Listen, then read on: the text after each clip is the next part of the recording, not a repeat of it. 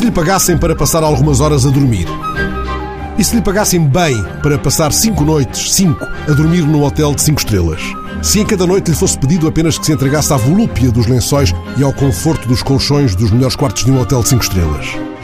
E que, experimentada a suavidade das sedas e do linho e a firmeza dos melhores colchões de molas ou de espuma, lhe pedissem simplesmente uma anotação crítica da experiência. Uma empresa hoteleira de Inglaterra publicou um anúncio em busca de candidatos a este, ainda que temporário, emprego de luxo. Os candidatos selecionados vão receber 500 libras para deslocações e outras mil como pagamento pelos cinco dias de maçada a que se prestam. A oferta só se aplica a residentes no Reino Unido maiores de 16 anos. Como é que um sociólogo e uma professora de Ciências da Comunicação, os comentadores residentes deste magazine, Paulo Pedroso e Rita Figueiras, reagem a um anúncio tão sui generis? Afinal, algum trabalho precário não é tão mau como o pintam, mesmo sendo precário, Paulo Pedroso.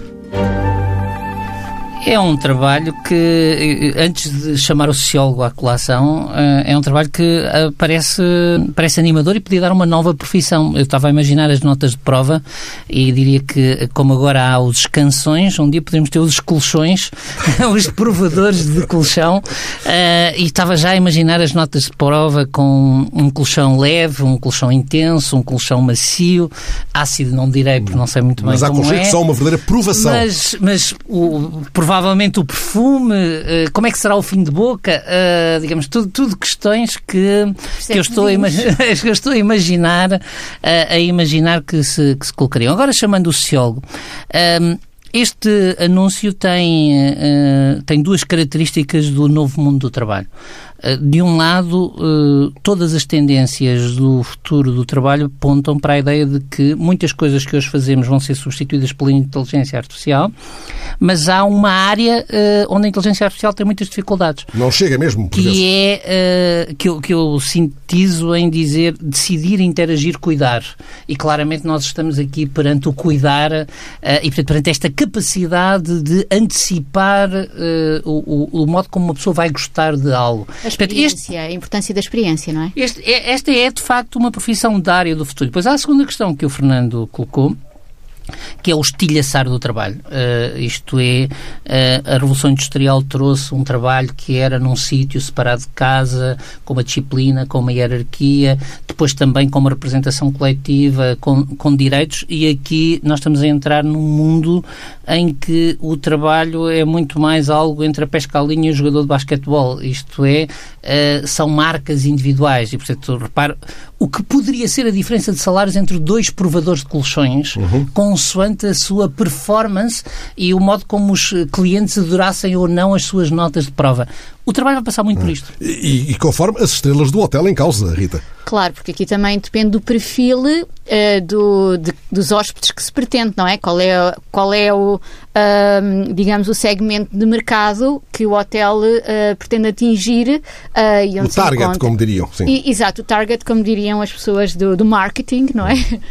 depende da questão do target, seria muito importante. Mas é, mas, é, mas, é uma, mas é uma experiência curiosa, claro, porque estamos aqui, a questão do trabalho é fundamental e também estamos um pouco a, a, brincar, mas de facto facto, a, a questão do descanso e do conforto são questões fundamentais, principalmente uh, estilo de vida que, que, se tem nas sociedades contemporâneas e que, de facto, muitas vezes não se dá a devida atenção à, à, importância do conforto e à importância do descanso. Um, um, emprego de luxo, mas breve, eh, pegando no que disse o Paulo Pedroso, apetece até dizer era bom, mas acabou-se. Agora que começamos o programa, que cada qual possa dormir como um anjo, evitando, quando acordado, ser um anjinho, claro. E esta semana, Marcelo finalmente apontou aos portugueses a estrela de Belém, confirmando o que já era sabido. Sublinhadas as razões de uma recandidatura, Marcelo garantiu que é o mesmo de há cinco anos e que os portugueses o conhecem há pelo menos 20 anos, semana a semana.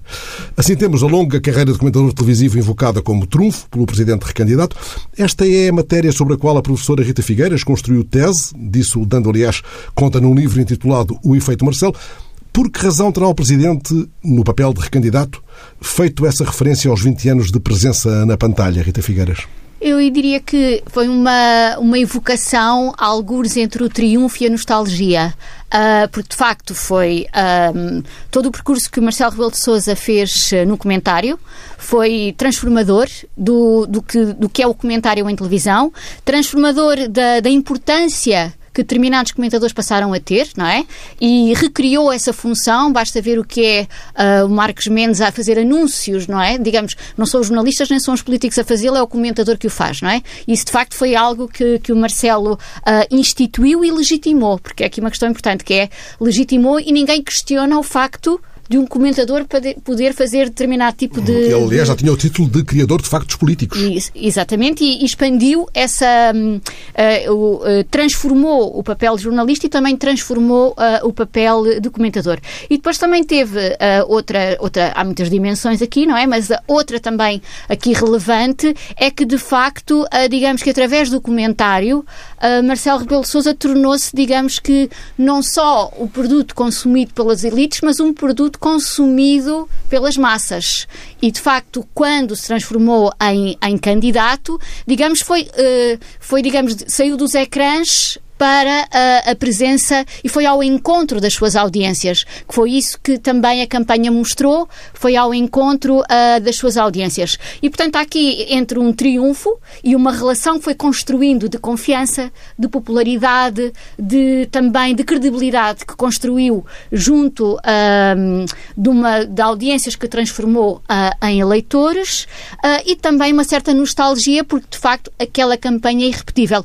Todas são, Todas, todas as campanhas são irrepetíveis, mas aquela em particular foi irrepetível. Aliás, isso é ainda mais verdade, sendo este um quadro muito especial, este da nova campanha. Sim, que, e, e que neste contexto da pandemia, a maioria das campanhas vão ser em ecrãs, não é? Os múltiplos ecrãs disponíveis e nos múltiplos formatos também que os ecrãs uh, hoje em dia uh, possibilitam. Uh, muito mais do que, obviamente, a presença do que é estar as famosas arruadas e derivações que daí Sim, poderiam Desta vez não há arruadas, porque o senhor bastonário da Ordem dos Médicos viria logo dizer só com 10 pessoas, eventualmente.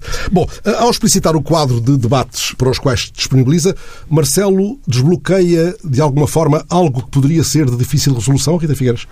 Bom, o Marcelo teria sempre interesse em, em, em fazer os debates, claro, e, e, digamos que isso é um figurino intransponível. Basta ver como foi a problemática nos Estados Unidos não ter, havido, não ter havido o segundo debate entre o Joe Biden e o Donald Trump, não é? Portanto, isto é um modelo, ainda mais neste momento em que as campanhas vão ser. No, a, a televisão e o jornalismo vai ter aqui uma componente relevante e todos os outros programas, com certeza, também vão circular por todos os outros programas de televisão. Agora, aqui uma questão que me parece muito importante, que é, uh, falamos muito no que diz respeito aos Estados Unidos, a questão da polarização. E ela também se está a, a formar em Portugal. E os média têm aqui uma colaboração. E, e, isto é uma questão importante que é, uh, os média têm uma lógica binária.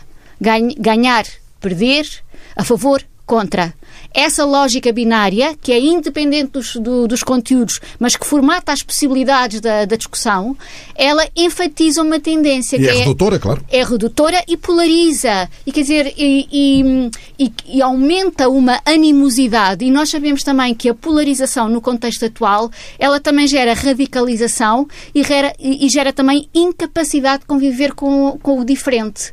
E nesse sentido, claro que eu percebo que para os média uh, querem os debates a dois e para o Marcelo Rebelo Sousa esse também é um modelo que, que lhe é vantajoso, mas efetivamente para a sociedade esse não é um modelo vantajoso. O da polarização e o, e o de fazer braço de ferro não é vantajoso. Hum. Outro presidente, o francês Emmanuel Macron, mostrou-se favorável a que fossem dados novos nomes às ruas e esculpidas novas estátuas, enaltecendo entre 300 a 500 novas personalidades numa linha de diversidade que levasse em conta um facto simples, aquele de que, no seu entender, uma parte da história francesa não está até agora representada. Numa entrevista ao site de informação Brut, Macron evocou também a necessidade de conciliar as memórias relativamente à Argélia. O que é que isto pode significar, Paulo Poderoso? Em primeiro lugar, pode significar que Macron é um criador de factos políticos uh, e, porventura, tem uh, algo uh, que, de que quer distrair a atenção levantando uma questão, o que não quer dizer que a questão não seja relevante. Um, esta questão da memória, em particular na arte pública e na toponímia, é uma questão que um, aparece sempre, porque, no fundo, há uma institucionalização pública, portanto, há uma escolha por autoridades públicas de quem são as personalidades que se quer celebrar e que, no fundo, se quer dizer à sociedade que devem ser celebradas. e ele vem pelo lado dos, dos casos que devem ser acrescentados, mas há também muitas discussões sobre os casos que devem ser retirados. Nós tivemos recentemente em Espanha uma, hum, uma polémica em torno das estátuas de Franco, como temos nos Estados Unidos, a propósito da nossa Catarina de Bragança, a ideia de que ela deveria ser retirada a sua estátua de Queens por causa de, da ligação dos portugueses ao tráfico, ao tráfico de escravos. Eu acho que há aqui um poder simbólico uh, forte, uh, mas que, uh, que, que, que, França pode estar agora a confrontar e, por exemplo, talvez em Portugal uma parte dos problemas dele não acontecem porque houve o 25 de Abril, houve a Revolução e a Revolução foi esse momento de revisitar, todos, de revisitar todos os símbolos. De pôr o avesso à mostra. Macron prometeu dar a palavra aos historiadores, serão eles a sugerir os nomes que melhor possam possam representar minorias até agora esquecidas ou subalternizadas. Algumas vozes vão, entretanto, sublinhando o caráter estritamente simbólico dessas alterações. Miriam Cotiaz, a historiadora do período colonial que presida o Comitê Nacional para a Memória da História da Escravatura, foi uma das vozes que veio ao público lembrar que só isto não resolverá os problemas. São necessárias políticas mais determinadas para enfrentar as questões ligadas aos grupos minoritários. É bem visto, Rita? Claro que sim, porque nós sabemos isto é um ato simbólico e os atos simbólicos são importantes, mas obviamente eles não esgotam nem resolvem os problemas, não é? Mas há uma questão que, que, que aqui uh, é evidente, é que uh, o espaço público é um lugar de visibilidade e a visibilidade ela é muito reparadora. A visibilidade uh, é, um, é, um, é uma demonstração de reconhecimento, de existência, de legitimidade e o seu oposto à invisibilidade ou ostracização é, é, um, é ignorar determinada coisa. E, portanto, obviamente que há aqui um elemento relevante de reconhecimento e também de representação, claro. Agora, eh, tem é que, obviamente, ser articulado com outras coisas, que, obviamente, nada disto resolve nenhum problema real da vida das pessoas ou da vida das comunidades que se sentem absolutamente excluídas da história de França. Hum, a entrevista de Macron provocou curiosas reações. Uma dessas reações veio de Sarah Gensburger, investigadora de ciência política. Ela é coautora de um livro intitulado Para que servem as políticas da memória, um livro de 2017. Ela observa que há poucos estudos sobre a relação das pessoas com as estátuas e os nomes de ruas e lança um desafio. Quando é que cada um de nós se interrogou pela última vez a respeito do nome de uma rua sobre quem foi aquela pessoa evocada pela toponímia. Ela pergunta-nos se somos capazes de fazer a lista das estátuas do nosso bairro, eh, dizendo onde se localizam e o que é que representam. É uma pergunta que nem sempre nos fazemos no dia a dia. Gostava de ouvir a vossa opinião. E é uma pergunta que só faz sentido relativo, porque o que nos influencia não é aquilo só de que temos eh, uma memória objetivada e imediata. Eu acho que se desafiasse aqui o Fernando a dizer-me 10 marcas do que quer que seja, o Fernando de repente não era capaz de dizer, mas elas estão na sua vida. Uh, e, portanto, os símbolos estão na nossa vida muito mais do que aquilo que nós uh, racionalizamos. E há depois também uma construção sobre a sociedade. E, e, portanto, apenas para dar um exemplo. Uh, imaginemos um país em que as ruas só têm nomes de homens. Ou uma cidade onde eu as ruas só têm números. Ah, no norte não, mas, de Portugal. Mas, mas, cidade, sim, sim. Nos, digamos, Estados Unidos. Enfim, sim. nos Estados Unidos são todas, quer dizer, ou, muitas. Uh, mas, quer dizer, mas, mas o, o, meu ponto não era esse, o meu ponto é este. Imagine um, um, um país que só celebra homens. Hum. Uh, e de algum modo isto está a dar um sinal uh, de silenciamento do papel das mulheres na sociedade. Uhum. E eu posso não me lembrar do nome de nenhum homem, uh, mas e posso nunca me ter apercebido que não há nenhuma mulher nessa toponímia. Uhum. Mas isso está-me a dizer que sociedade eu sou. Evidentemente que uh, se eu não tenho heróis que tenham sido escravos, ou que tenham sido combatentes da libertação nacional, ou que tenham sido opositores, digamos, dos, dos regimes, isto constrói-me, constrói-me a minha forma de ser. Aliás, se quisermos ir até mais longe, no chamado, uh, portanto, o realismo socialista, é verdade que tinha os, portanto, os grandes ícones, mas muita da sua estatuária era de pessoas anónimas, mas pretendia transmitir um valor coletivo. Os pescadores, os, os operários. Pescadores, os operários, os militares, mas, quer dizer, mas pretendia precisamente glorificar esses grupos e identificar a sociedade com, com esses grupos, para o bem e para o mal. E, e, fazendo aqui uma coisa lateral, quando eu comecei a trabalhar na Roménia, portanto, já depois da, já depois da Revolução, produção estava a fazer um anúncio para o Fundo Social Europeu eh, e eh, a diretora-geral com que eu estava a trabalhar, quando eu lhe levei as propostas que tinham vindo dos criativos, dizia isso não, que isso é operários. E, portanto, um fato macaco que aqui eh, em Portugal seria visto como um exemplo de um apoio à indústria, ali era visto como isso é chausesco. Uhum. portanto, isto está nas nossas consciências muito para além do que está explícito. Mas o nome das ruas que fazem parte da sua geografia sentimental, pessoal, não não é relevante? Não, não, não, não foi fazendo ao longo da sua vida uma teia que envolve também esses nomes? É, é para mim é muito relevante. Aliás, até me lembro de um, de um caso uh, que é, eu nasci em Aveiro uh, e, portanto, a primeira vez que vi a rua Antónia Souza, uh, que depois via saber que, que, que, estava explicado que era uma, uma mulher que tinha que se tinha disfarçado de homem para ser soldado, é uma coisa que ah, está, na minha adolescência foi formador. Uhum. E Rita, que ruas tem na sua, na sua, no seu bairro afetivo? Uh, eu, quando uh, fui morar para, para a casa onde moro, um, uma das questões que mais me interessou foi perceber a lógica da, das ruas e, e, perceber o que é que havia em comum entre, entre uh, várias ruas ali perto e depois do outro lado da rua que, outro, que outra lógica tinha, estava ali subjacente. E do que é que se celebra de um lado das artes, do outro lado da ciência. Eu achei isso extraordinário. E gosto muito também do nome da rua da minha infância, porque acho, acho bonito e acho que isso, do ponto de vista afetivo, também nos constrói e pode levar a que até muitas vezes as crianças descubram certas figuras históricas uh, precisamente por causa do nome de uma rua. Ou seja, podemos ler os nomes das ruas. Podemos ler e aprender. E aprender. Uh, se eu fosse muito rico e pudesse comprar-vos uma casa, uma para cada um, é claro, uh, no lugar à minha escolha, escolheria uma casa magnífica, com piscina e tudo, com, com estátuas.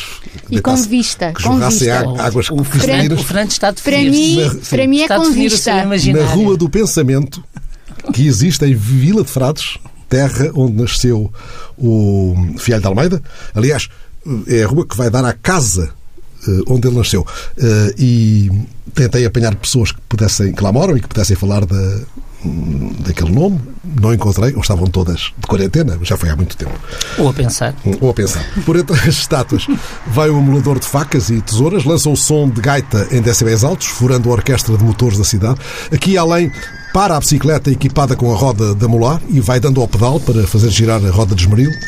Vai ao seu encontro a repórter Teresa Dias Mendes. Não lhe ocorre perguntar ao amulador se sabe a história daquela Beatriz Costa que dá nome à rua de Odivelas onde conversam. É outro o fio da urgência. É o fio da memória, despertado pela gaita do amulador. Chamávamos-lhe assim. Ouvia-se lá desde o fundo da rua. Na minha rua, era aos domingos pela manhã. E nós, os mais pequenos, seguíamos o vagar dos acordes, qual flauta de pã, ora empoleirando a curiosidade à janela, ou se as mães nos confiavam sombrinhas, tesouras e facas para reparar. O amulador também era um contador de histórias. E foi assim e por isto que o som me encantou numa destas manhãs, seguindo os passos do Senhor Domingos pelas ruas de Odivelas. Afiar tesouras e para afiar facas. Isto é para experimentar. Se ela está boa, está a cortar pano em condições. Umas são de, de, pano, outras são de peixe, outras são das cozinhas, pronto, isto está ótimo. Há tesouras diversas, é, tesouras cirúrgicas também fio, alicates das unhas, alicates dos pés, facas. Mas o mais vulgar são as tesouras e as facas? Uh, sim, da, da costura é o mais vulgar, é as tesouras e as facas e agora aparece muito os alicates das senhoras de, das peles, cortar peles e não sei o quê. Aparece... Esteticistas? Sim, sim, sim, sim, sim. Aparece constantemente. Quais os dias aparece um, dois, um, dois, destas pessoas que são brasileiras, a maior parte, têm a teorias abertas, trabalham por conta delas e vai, e vai aparecendo. Dentro que se trabalhe mais ou menos, é o que é preciso. É assim a vida do amulador, nunca é do mesmo sítio. Anda-se muito a pé, anda-se muitos quilómetros a pé, de, de terra para terra. Muitos quilómetros as pessoas não imaginem onde é que a gente vai afiar tesouras. Ando em Benfica, ando em Colinas, eu ando em Telheiras, eu sei lá, diversos sítios. Eu vou entregar as tesouras ali à senhora. Irmelinda é a senhora que está à janela do resto do chão. Cinco tesouras e dois dedos de conversa. Estes senhores, quando começa a chover, adiam a chuva e passam sempre aqui. É? Agora vai chover, não é? Quando começa a chover, vocês passam aqui. Estou a brincar. Usa muito as tesouras? Três com aquelas são tesouras de cozinha. Mas gosto de ser arranjadas, gosto delas cortarem. E é uma maneira de ajudar o senhor também. Olá, Ani! Bom dia! Quanto tempo é que dura isto depois de afiar? Dois, três anos, quatro anos, é, é o, depende do uso que, que as pessoas têm, não é? E o cuidado. Esta senhora já aqui há mais de um ano que não me dá nada. Pronto, então é assim, Ela é bom praticamente também, não é? ela é que faz preço. vá saúde, vá Deus. E agora é rua abaixo até à casa ideal onde o Sr. Carlos faz render os dias que castigam a restauração. A vida vai dura para os dois velhos conhecidos. As pessoas não ganham dinheiro nem para afiar facas, porque isto está de uma tal maneira que tinha muitas pessoas aí que me dava trabalho e agora é de tempo a tempo, muitas delas. E o Sr. Carlos que diga aí alguma coisa, que ele é, que é o dono disto, ele é que entende disto. Não, se não se trabalha, como é que se há de, como é que se ganhar dinheiro? Não. Eu há 37 anos estou aqui. A vida foi toda feita aqui. Só que agora a gente não ganha nem para, nem para pagar as luzes, quanto mais o resto. Por isso, olha, temos que nos ir aguentando. É só família. Temos duas pessoas mais para ajudar, mais nada. E agora, agora com esta nova coisa que eles fizeram, agora, agora é para acabar com o resto, não? Por isso, olha, vamos nos aguentando.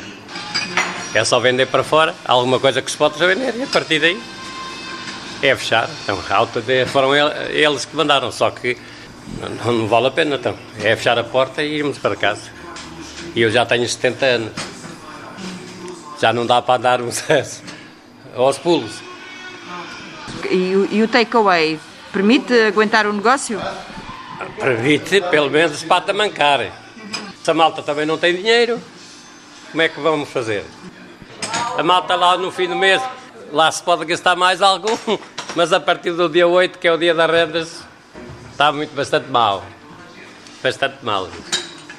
Quando se levanta de manhã para vir trabalhar, o que, é que, o que é que mudou no seu estado de espírito nestes últimos meses? Porque eu já estou velho. Então há 37 anos abrir a porta às 6 da manhã, o que é que eu vou fazer? É esperar. Esperar só.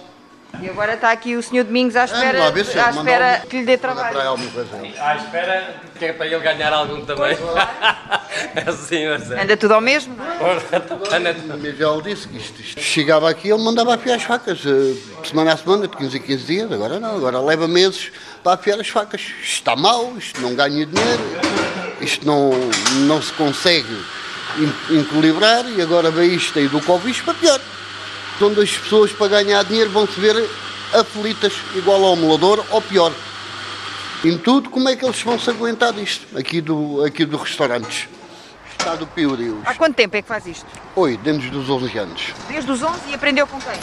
Que a minha família é tudo amoladores. Os meus tios eram tudo amoladores, já, uns trabalham, outros já não trabalham, o meu avô era amolador, por aí afora. E Descreva-me lá o que é, que é aqui o seu equipamento, a sua bicicleta, que é, no fundo é o seu local de trabalho. É de mão, é a antiga portuguesa dar à manivela. Esta é a tradicional que vem à roda e vem à pedra com uma correia.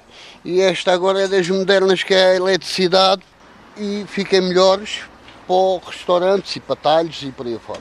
É um modelo de, de elétrico, pronto. Ah, ok. E aprendeu a ver o seu avô fazer? Ia com ele? Sim, o meu avô, com meus tios por aí afora, aprendi com a família a ser amolador. Olha, e gosta deste trabalho ou foi, o- foi o que calhou? Quer dizer, eu comecei de miúdo a trabalhar, gosto e não, e não gosto porque isto não aparece em trabalho. Quando aparecia trabalho, isto era um trabalho bonito, a gente falava com as pessoas ali e lá, uma pessoa distrai-se a andar de rua a rua, gosto de andar de rua a rua, Faz muitos quilómetros, não é? faço muitos quilómetros, 50, 60, 40, 30, depende. Mas não desiste. Eu não posso ir desistir senão não como, senão não como. Eu tenho que trabalhar, é tudo isso.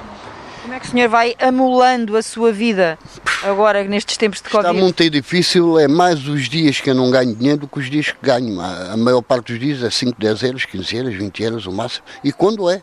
E quando é? Há dias, 2, 3 euros, 5 euros, é assim. Há dias de não se fazer nada, nada, nada, não aparecer nem uma peça de trabalho. Isto em geral tem uma média agora de 10 euros, 15 euros. Para aí por, Por dia. Sim, sim. Às vezes elas é que fazem o preço, dão para ajudar a gente, como esta senhora agora ali, ela deu-me para ajudar. Este aqui, o seu Carlos, vai-me dar umas facas para me ajudar. E é assim. Assim se vai andando e afiando os gumes de uma profissão longínqua. Os primeiros amoladores percorriam as estradas de Portugal, vindos de Nogueira de Ramoim, a pequena localidade galega da província de Ourense, encostada ao Rio Minho. Não tarda, a flauta do Senhor Domingos vai desaguar um lamento, como palavras que cortam mais do que facas. Cuidado com os olhos. Ele já tem varido da bicicleta, É a vida do amolador. Eh, a gente mete-se a andar, anda se for preciso logo manhã 4, 5, 6, 7, 8, 10 km. Às vezes há restaurantes que oferecem o almoço à gente. Pessoas como estas aqui, como o seu Carlos, se, eu- se eu pedir, ele dá-me aí. Qualquer coisa para comer. Uma bucha. Sim, sim, sim. É a vida do amolador, portanto é esta. Não, não é fácil. E como diz o outro, já foi chão que deu uva. Quanto é que lhe vai render agora aqui este... Olha, isto vai render o que ele me quiser dar. Em geral, um euro, um euro e meio, dois, um euro e meio. Depende, tudo depende.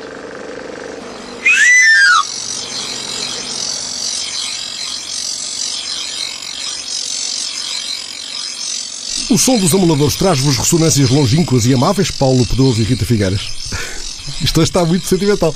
Ah, a mim ah, sempre tive imensa curiosidade no som, naquele som. Do, o, que é que, o que é que estaria na origem daquele som? E depois também ah, outra ideia que muito estranho, que ao contrário do que tinha crescido, era alguém vir oferecer um serviço que ia passando pelas ruas, não é? Portanto, era assim nómada e itinerante. Isso também me suscitava muita curiosidade, porque é completamente oposto do que nós temos, que é a ideia de que para irmos a, a um supermercado, para irmos a um restaurante, para irmos a um cinema, somos nós que nos deslocamos e eles estão em espaços físicos. Portanto, esta ideia de um ser errante que circulava pelas ruas e fazia um barulho que também era único, ah, sempre me suscitou muita Uma espécie de curiosidade. pregoeiro sem palavras. Sim, eh, na minha infância o comércio ambulante não era uma, não era uma coisa rara. Eu lembro que o peixeiro era um comércio ambulante, o amulador, eh, digamos, havia uma. Não, não foi isso que me, que me impressionou. Claramente o som daquela flauta, portanto, isso é, é o, primeiro, o primeiro sinal. Mas a mim impressionava muito era o faiscar das facas na pedra. Ah, sim. Eh, eu diria que era mais a luz que o som. Hum, Que bom. Ah, não haverá, por certo, amoladores em Colapso, a série que nos propõe oito visões para o fim do mundo, enfim, para o fim de um mundo, quando o sistema entrar em colapso. Estamos face a um testemunho sobre o fim da sociedade, tal como a conhecemos, Rita Figueiras. Bom, esta é uma série muito interessante que está disponível no Filmin, que é uma plataforma de streaming eh, de, que- cujo catálogo é feito por cinema independente e de autor e que, tal como todas as plataformas de streaming, se percebe que há um filão enorme, ou procura enorme por séries. E esta série eh, é uma série muito interessante e importante, muito desinquietante, não é fácil ver a- esta série e, não, e, e julgo que ninguém a quererá ver por entretenimento, mas é uma série importante porque ah, faz pensar. E é uma oportunidade para pensar o que é que acontece quando tudo o que temos por adquirido deixa de existir e que reflete sobre o que é que é continuarmos a pensar que os recursos são inesgotáveis. Esta concepção de que todos os recursos são inesgotáveis tem um preço. Tem um preço económico, tem um preço social, tem um preço psicológico, tem um preço ecológico. E a série ah, trabalha, trabalha sobre isso e faz-nos pensar que é. É uma série sobre o que é que acontece exatamente a seguir quando nós estamos no momento exatamente antes. não é? Estamos perante uma série que utiliza com frequência um método que aproxima fortemente do documentário, em episódios, eh, todos eles relativamente curtos, com menos de meia hora, pelo menos cada um. Isso também é importante. É muito importante. Há umas, eh, uma da- dos êxitos ou das qualidades que, que a série tem, ou uma, a força da série, também vem das suas características técnicas. Porque os episódios eh, eh, oscilam entre os 15 eh, e os 20 minutos, são filmados num take único, não é? Portanto, esta questão é muito importante num plano de sequência. Portanto, nós acompanhamos tudo e mais do que um espectador, nós somos um, uma testemunha do que está a acontecer, como se nós estivéssemos ao lado de cada uma daquelas personagens uh, que estamos a seguir. Isso dá um efeito uh, extremamente poderoso. O que também aqui é interessante é que esta série é, uh, oferece, através da ficção, uma linguagem complementar a um debate que tem existido em circuitos mais restritos,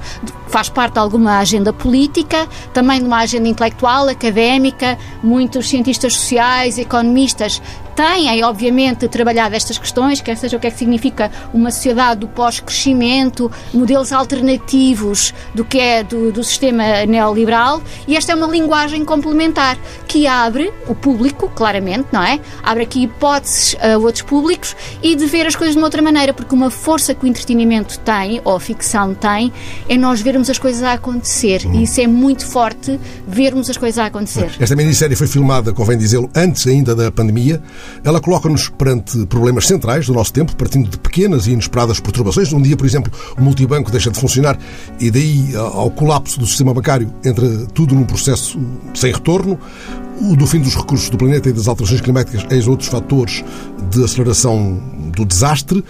Esta série, Paulo Poderoso, sobre a possível e iminente catástrofe, é mais do que uma série catastrofista?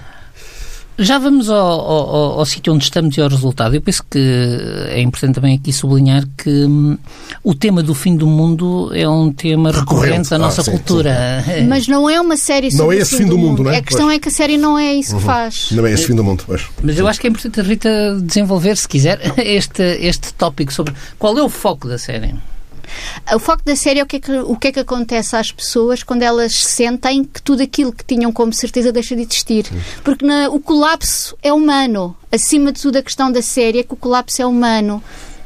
É o, o que nos remete uh, para, o, para o ponto em que estamos, que, que é. Uh, todos sentimos que estamos a viver uma espécie de pequenez cósmica.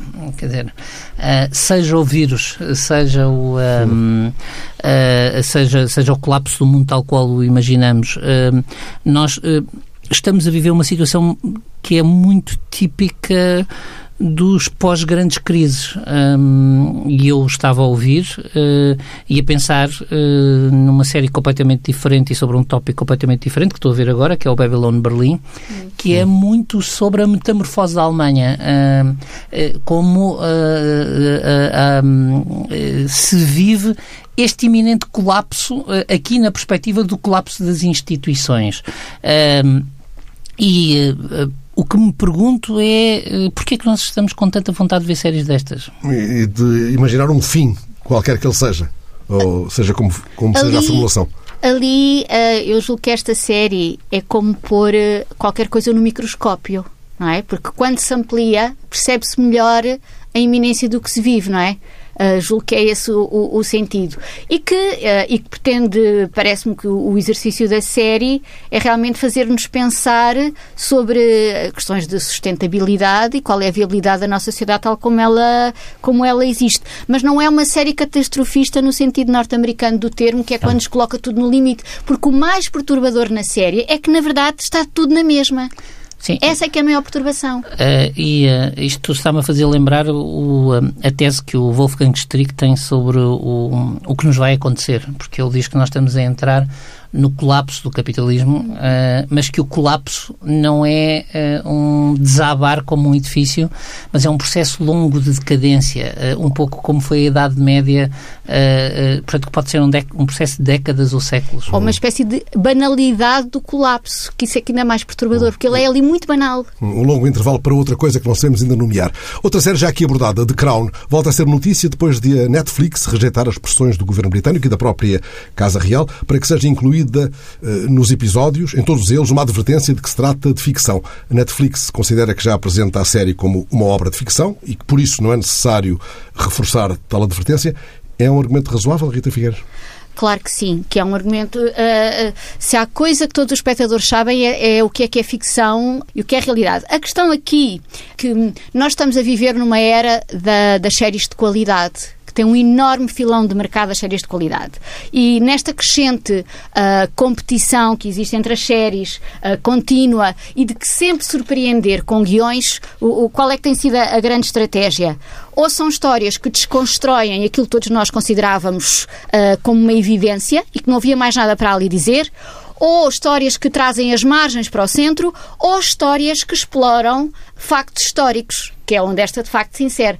A questão aqui também, fruto deste contexto de cada vez trazer guiões mais surpreendentes, é que cada vez mais esta ficção histórica ela é próxima de nós. Portanto, e há aqui uma questão fundamental que é a maioria daquelas pessoas estão vivas e não só estão vivas como vão ocupar cargos uh, importantes na sociedade. E num contexto em que a autoridade é tão posta em causa e o próprio regime político da monarquia também está a sofrer abalos enormes em Inglaterra, para não falar todo o resto da Inglaterra, obviamente que esta série é absolutamente perturbadora para o regime inglês. Hum. Creio que esta proximidade temporal é que criou o problema, porque a série já vai na quarta temporada e até agora ninguém tinha levantado questões. Eu não vi The Crown e, portanto, não, não vou comentar a série, uh, mas há uma coisa que, que, que, que, me toca, que é há limites para o ficcionamento da contemporaneidade.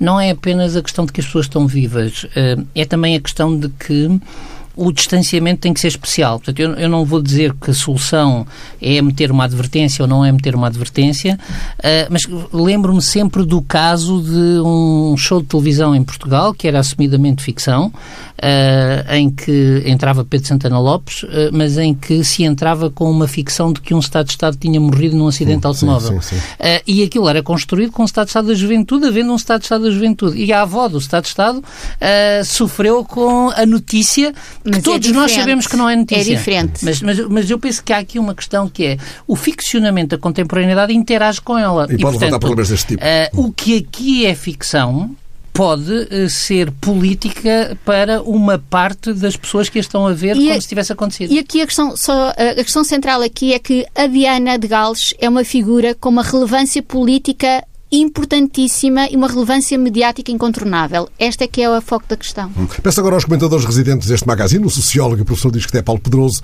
e a professora de Ciências da Comunicação e Comunicação Política da Católica de Lisboa, Rita Figueiras, que nos ajudem a ler uma entrevista de Emílio Morenati, o fotógrafo-chefe da Associated Press para Espanha e Portugal, uma entrevista dada ao jornal El Diário, jornal espanhol. Este homem, habituado a zonas de conflito, em Gaza, no Afeganistão, por exemplo, tem andado a registrar os estragos mais profundos causados pela Covid-19. Ele fotografou, por exemplo, a mulher que assistia sozinha ao enterro do próprio pai. A mulher estava em frente ao caixão e abraçava-se a si mesma porque não tinha com quem compartilhar aquele momento.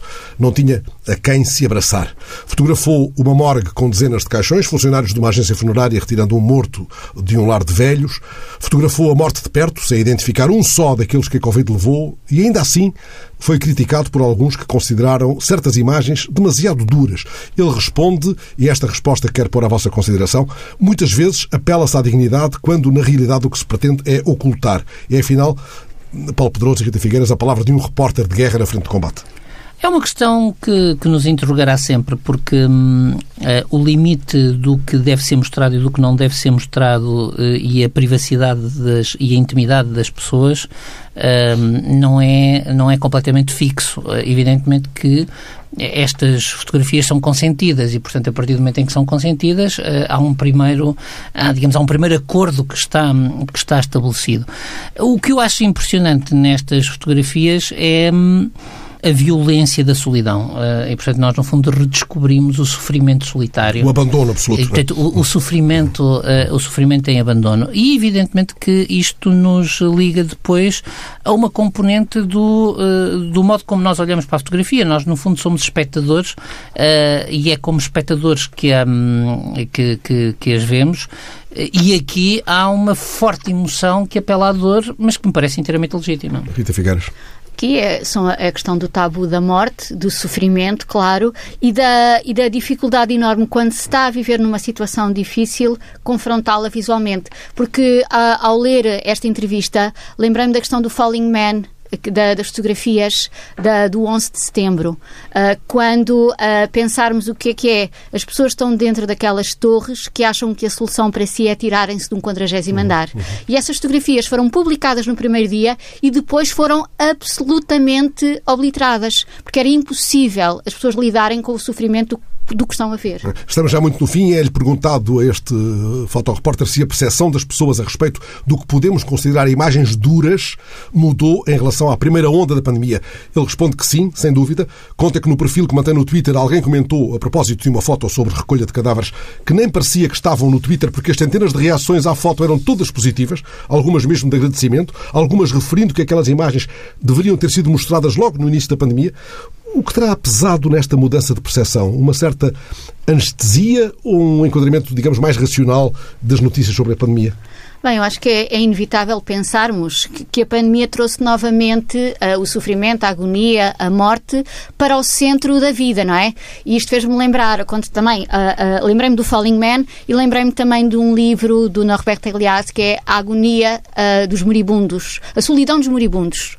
Assim é que se chama o livro. E nesse livro ele fala precisamente sobre isto, o que é que é retirar do espaço público a agonia e a violência que é uh, uh, ser um tema tabu. E de facto, aqui, uh, se quisermos, é recuperar a ideia uh, também de que, uh, tal como no passado os cemitérios estavam no centro da aldeia, não é?